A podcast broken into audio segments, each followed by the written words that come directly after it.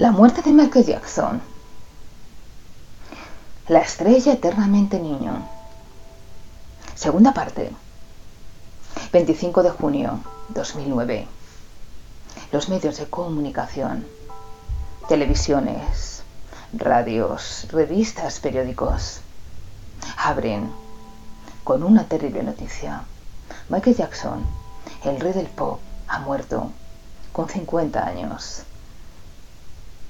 La luz de la estrella se ha apagado para siempre, lo que sume en la oscuridad a millones de fans. Michael Jackson, el genio de la música, había abandonado este mundo. Empezó su carrera musical siendo un niño, junto a sus hermanos, formando el grupo Jackson 5. Pero con 12 años, Michael resaltaba sobre el resto de sus hermanos, convirtiéndose en una estrella musical. Tenía ritmo, llevaba la música en el cuerpo y tenía una voz maravillosa. En 1979 inicia su carrera como solista con el disco Of the Wall y en 1982 lanza su segundo álbum, Thriller, el disco más vendido de toda la historia. Su videoclip para lanzar el disco fue protagonizado junto a una jovencita de su misma raza. Era la primera vez que un artista negra elaboraba un videoclip y era transmitido por la MTV. Michael empieza su carrera de forma meteórica, consagrándose como el rey del pop. Pero su vida estuvo llena de escándalos y de polémicas. Él adoraba a los niños, pues recordemos que era como Peter Pan, que no quería crecer. Se quedó en su foro interno con la edad de 10 años, aunque ya fuese un adulto.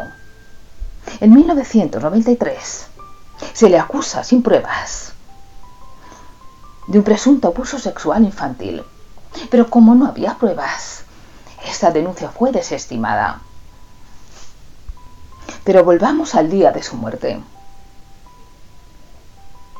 El 25 de junio, el doctor de cabecera, el doctor privado de Michael, Conrad Murray, toma el pulso al artista.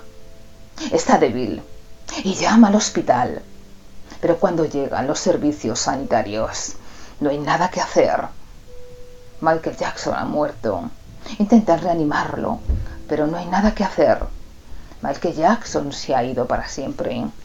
Le realizan la autopsia y llegan a la conclusión de que ha muerto por un paro cardíaco provocado por una sobredosis de propofol, un potente calmante. Empiezan a analizar el contenido de su estómago. Encuentran pastillas parcialmente disueltas. Además, deducen que Michael sobrevivía con una sola pequeña dosis de comida al día. Solo comía una vez al día, pues padecía anorexia. También tomaba medicamentos para combatir esta enfermedad. Su cadera, muslos y hombros estaban llenos de pinchazos de las inyecciones de analgésicos. Y entonces detienen a su médico, a Conrad, declarándolo culpable de homicidio involuntario por administrar incorrectamente la droga que condujo a la muerte del artista. Empiezan a analizar su cuerpo y se llevan una terrible sorpresa. Está devastado por las cirugías estéticas y por los medicamentos. Michael era un adicto a la cirugía estética. Se había cambiado el color de su piel Dicen que era porque no le gustaba, que odiaba su raza. Pero llegan a la confirmación de que padecía una enfermedad de la piel, vitiligo. Esa enfermedad es una enfermedad de pigmentación. Aparecen manchas en la piel de un color más claro que el resto del cuerpo, que el resto de la piel. Michael quería unificar el tono de su piel. Por eso la blanqueó. Además, también se operó su nariz. Tenía una peluca pegada a su cuero cabelludo. Pues era calvo. Había sufrido quemaduras en un accidente grabando un anuncio publicitario. Era un anuncio de Pepsi, una conocida bebida americana. En el año 1984 se realiza el rodaje de este anuncio. Michael está en un centro comercial tiene que bajar un corto tramo de escaleras mecánicas y a su alrededor se lanzan fuegos artificiales. Pero hay un problema técnico. Y durante una toma surgen chispas que impactan en el rostro de Jackson, provocándole quemaduras terribles en el cuero cabelludo. Desde ese mismo momento empezaría a utilizar peluca. Michael Tenía cicatrices en todas las partes de su cuerpo.